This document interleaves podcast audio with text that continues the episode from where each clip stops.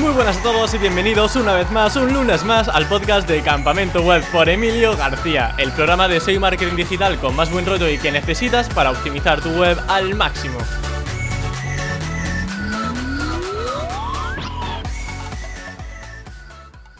Muy buenas a todos y bienvenidos una vez más, un lunes más al nuevo video podcast de Campamento Web en el que vamos a tratar actualidad SEO para conocer las últimas noticias del sector del posicionamiento web. Hacía tiempo que no hablábamos de actualizaciones y de liadas por parte de Google, pero dejadme avisaros que realmente estamos ante un episodio donde van a haber muchas malas noticias y realmente tienes que saberlas. Pero antes vamos a empezar con una muy buena noticia y es que el máster de Webpositor Academy está a puntito de comenzar, ni más ni menos que el 31 de marzo, así que date prisa porque las matriculaciones se acaban en nada. Los que me seguís hace tiempo ya sabéis que el máster de Webpositor Academy es el que más recomiendo para quienes queráis dar el paso a convertiros en consultores SEO profesionales. Y es que vas a contar con una formación SEO actualizada y de la mano de grandes profesionales, como por ejemplo Luis Villanueva, Juan González, Mark Cruels, y yo mismo, por ejemplo, entre muchos otros. Gracias a este máster vas a conseguir dominar todas las ramas del SEO, que si el SEO on page, en link building, auditorías, monitorización, dashboards, analítica, bueno, de todo, de absolutamente todo. Si estás interesado en apuntarte al máster, puedes utilizar tanto mi beca que encontrarás en la descripción como el descuento de 300 euros que vas a ver nada más acceder a la landing page de Webpositor Academy. Y dicho esto, como siempre, no te muevas y ponte cómodo, porque aquí comienza Campamento Web.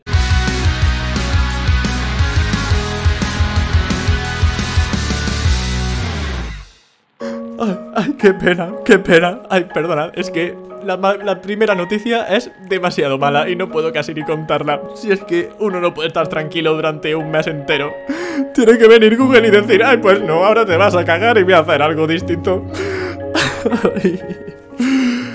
Pues sí, es que me habéis pillado aquí lamentándome, lamentándome de la siguiente noticia y es que manda tarea y tal cual no me pongo a reírme. Y es que si todavía no os habéis enterado, Google Analytics 3 tiene los días contados. Esto quiere decir que va a desaparecer. Chimpum, van a morir el 1 de julio de 2023, el 1 de julio del año que viene.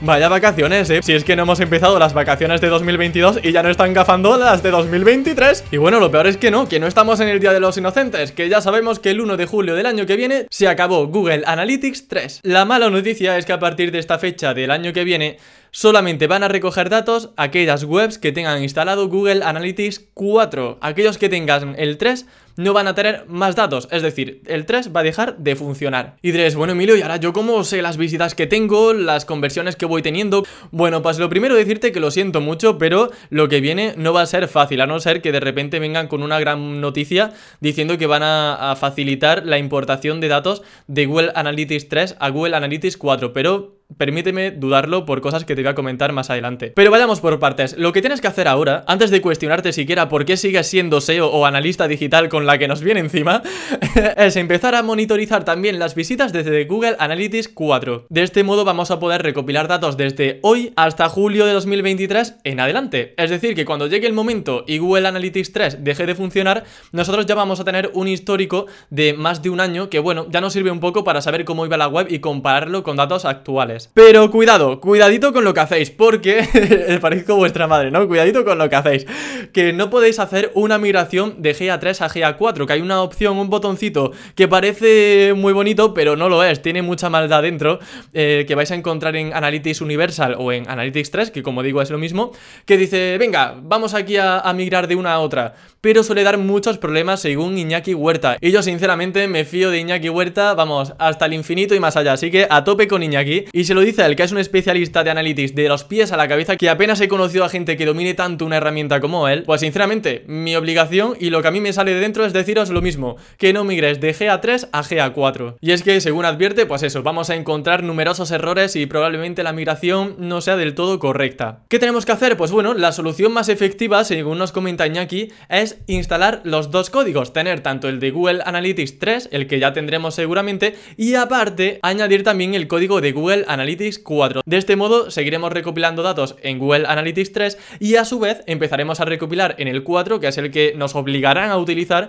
a partir del año que viene. Así como digo, ya tenemos ese histórico y no empezamos de cero. Que no nos pase que nos corten GA3 y de repente nos veamos mm, en ropa interior con GA4 y diciendo, bueno, pues aquí estoy, mm, tengo cero visitas, tengo cero registros y no puedo compararlo ni con el mes anterior. Pues no, vamos a anticiparnos, vamos a empezar a monitorizar ya con GA4 sin olvidar, como digo, GA3.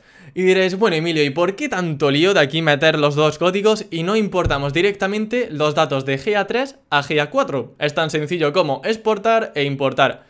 Pues no, no es tan sencillo como eso. Y es que GA4, si tiene una cosa mala, bueno, tiene muchas cosas malas, es que es todo muy distinto, muy distinto. No tiene sentido, no podemos hacer ese tipo de importaciones porque los datos no se corresponden los de GA3 con los de GA4. Entonces diréis, Emilio, ¿qué más tengo que hacer? Tengo ya los dos códigos de GA3 y GA4 y ¿cuál es el siguiente paso? Pues bueno, lamentablemente el siguiente paso es esperar a que suceda la masacre y la tragedia. Eh, ¿Qué haremos? entonces cuando llegue esa fecha del 1 de julio o el 31 de, de junio si no queremos que nos pille el toro? Tenemos que exportar, eso sí, todos los datos que tengamos de GA3 y que no queramos perder para al menos tener un pequeño Excel, un triste Excel, donde tengamos toda la información y todo el histórico. Menudo Excel va a salir de ahí, ¿eh? pero bueno, es mejor eso que nada, ¿no? Como decía la niña, es mejor eso que morirse. pues ya está. Creo que las cosas al menos han quedado más o menos claras, ¿no? Como resumen, los dos códigos de GA3 y GA4 y llegado el momento, el 1 de julio de 2023 tenemos que exportar los datos de GA3 por si acaso para tenerlo al menos en un Excel y poder tratar nosotros ya como queramos. Seguramente una de las razones por las que han hecho este cambio y nos estén obligando, porque es así, nos están obligando a usar GA4, es por el tema de la RGPD, que ya sabéis que a nivel legal Google estaba empezando a tener algunos problemas con algunos países de la Unión Europea. Con este Analytics 4 va a ser más sencillo que nosotros podamos personalizar qué datos queremos monitorizar, van a ser un poco más anónimos y en ese sentido van a poder cumplir mejor la RGPD, porque hasta el momento la verdad que estaban un poco contra la pared y la espada. También entiendo que tiene que ser difícil, ¿no? Porque como digo, las métricas varían mucho de GA3 con GA4 y no debe ser nada sencillo mm, importar eso, porque realmente creo que sería imposible. Tendrían que hacer métricas que fuesen comparables, pero realmente no lo son tanto porque como digo, GA4 vela sobre todo por eventos, eh, el evento de un clic, de un inicio de sesión y no tanto por visitas, digamos. La conclusión, esto es un mojón. y os pido perdón porque ya sabéis que a mí no me gusta ser mal hablado, pero es que es lo que es, es un mojoncito. Un mojoncito que nos ha puesto Google en bandeja y que bueno, ahora empezarán a eh, mejorarlo, espero, porque de hecho no podemos ni integrarlo con Google AdSense. Es decir, tú en Google Analytics 3 puedes sincronizar tu cuenta de AdSense con Google Analytics, propiamente dicho, y puedes ver cuánto te genera cada artículo, por ejemplo, cada post. En GA4 ahora mismo eso no lo puedes hacer porque no existe una opción para vincular Google AdSense con GA4 y eso es pues bueno, una de las grandes carencias entre muchas otras que tiene GA4. ¿En qué va a afectar esto? Pues bueno, te va a afectar en todo, porque realmente van a cambiar los datos, la forma en los que los vas a interpretar. Vas a perder, por supuesto, mucho histórico y vas a, eh, vas a tener que monitorizar de otra manera los procesos y, y el embudo de conversión de tu página. Y sobre todo vamos a tener que aprender a usar una herramienta que está muy verde, que está todavía en constante cambio, en constante proceso de mejora y que digamos que para mí, al menos yo cuando la veo, está un poco en fase beta es cierto que antes más todavía, pero hay como integraciones como las que os digo que no sé por qué todavía no están y se tendrían que dar un poco de prisa.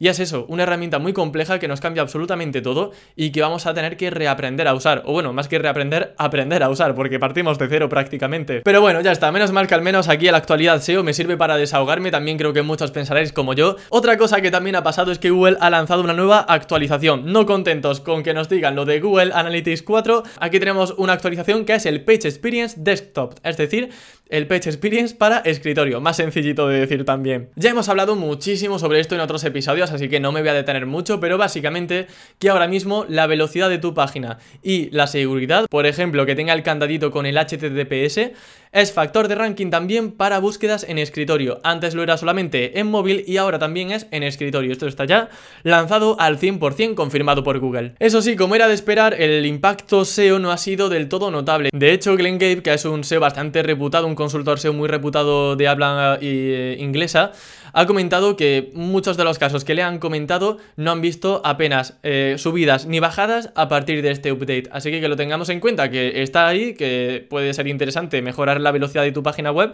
pero que tampoco va a suponer un cambio sustancial en cuanto a rankings, al menos por las pruebas y por los eh, clientes que estoy viendo en Twitter y al menos también en lo que a mí respecta, yo os aviso de que yo gestiono decenas de páginas web. Siguiendo también con la línea de los updates, quería comentaros una apreciación bastante interesante, un matiz sobre el link spam update, que como eh, os comentaba también en otra SEO anterior, está ligado sobre todo al modo en el que Google nos quiere forzar a que trabajemos bien las etiquetas de los enlaces de un sitio web.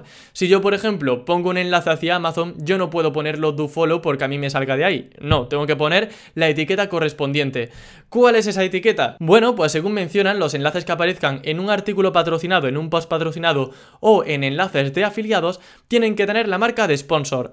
Y luego, si son por ejemplo enlaces que provengan de comentarios o de artículos de foros, que sean eh, comentarios que ha autogenerado un usuario, deben tener la etiqueta UGC de User Generated Content, de contenido generado por el propio usuario. Hasta aquí ninguna novedad, ¿no? Todo correcto, todo bien, muy bien. Que si el sponsor, el user generated content y el follow para todo lo demás, aunque no, no especifican en para qué. Pero bueno, que sepamos que también sigue el follow activo. Lo interesante aquí es que si revisamos la documentación oficial de la actualización de Google, dicen lo siguiente, cuando promociones o monetizas tu sitio, etiqueta correctamente tanto los enlaces normales como los de afiliado. Cuando detectamos que un sitio no etiqueta correctamente los enlaces de afiliados que contiene, podemos aplicarle una acción manual para que esos enlaces afecten a la búsqueda.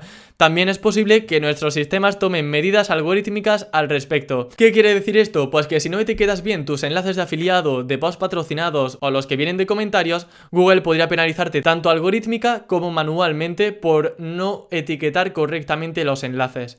Es un poco fuerte, ¿eh? Y bueno, aquí porque estamos informados y os voy contando un poco la actualidad, pero habrá mucha gente que no conozca esta actualización, que no sepa siquiera lo que es el link spam update, que no se haya leído esta landing y a lo mejor recibe una penalización por usar mal los enlaces de afiliado, por ejemplo. Entonces por eso no quiero que os pase esto. Yo ya estoy poniendo el sponsor en mis enlaces de afiliados de mis nichos. Así que, bueno, creo que sería buena práctica que vosotros, si tenéis, también lo hagáis. Luego, si tenéis post patrocinados, pongo el sponsor, no pongo el sponsor. Ya depende de vosotros. Yo, claro, si vendes un artículo patrocinado prometiendo un do follow, no vas a meter ahí el sponsor. Eh, que sepas que te la juegas un poquito. Pero en cualquier caso, también yo creo que para Google, a día de hoy al menos, es un poco difícil diferenciar un post patrocinado muy bien camuflado, que quede muy natural, ¿sabéis? Entonces yo, por esa parte, estoy un poco tranquilo, pero lo que sí que me preocupa más son los enlaces de afiliado, porque ahí, con que lleves a Amazon y haya un tag de, de afiliado, Google ya sabe que hay ahí un afiliado. Por tanto, ahí tienes que poner el sponsor o te va a pillar muy fácil. Otra cosa interesante, el tema de las menciones de marca. Esto es algo que me ha gustado mucho leer porque eh, siempre está la duda de si las menciones de marca también ayudan a mejorar la autoridad de una página web. Por ejemplo, si alguien pone campamento web pero no pone la URL para que la gente clique y entre, también ayuda, es decir, si en un periódico dicen campamento web pero no lo enlazan, eso ayuda también a la autoridad, esa mención de marca. Bueno, pues John Muller ha dicho que directamente no, que tiene sus dudas pero que seguramente no. Y literalmente comenta que no tiene por qué ser algo malo, por supuesto, pero que entiende que es algo útil principalmente para usuarios, que si alguien lee, por ejemplo, como os decía, campamento web en un artículo que no se enlaza, pues la gente igual el día de mañana busca campamento web en Google, eso me genera tráfico, me da visitas, me genera comunidad, hacemos branding pero que duda mucho que Google tenga un sistema que pueda detectar esas menciones y que lo trate como algo positivo de forma directa para mejorar la autoridad o el ranking de un sitio web. Tampoco es que sea totalmente tajante, ¿sabéis? Con la afirmación. Dice que él no, no, daría por hecho que algo así pasara, que no daría por hecho que una mención fuese un factor directo de ranking, pero tampoco lo dice de forma súper convincente porque empieza la respuesta con un I don't know. O sea, no lo sé, pero claro, luego se aventura y dice que lo más seguro es que no lo tenga en cuenta. Entonces hay como un 70, diría yo, un 70% de probabilidades de que no lo tenga en cuenta. Y hasta aquí las noticias. Como veis, ya vuelven de nuevo las noticias con respecto a actualizaciones, así que habrá que estar atentos porque se acerca el verano, bueno, más bien la primavera, pero eso ya empieza a ponernos un poco en calor y ya sabemos que a Google le gustan mucho estas fechas para lanzar updates, updates y updates. Así que estaremos al loro y os estaré informando en próximas actualidad SEO y podamos optimizar nuestras webs al máximo.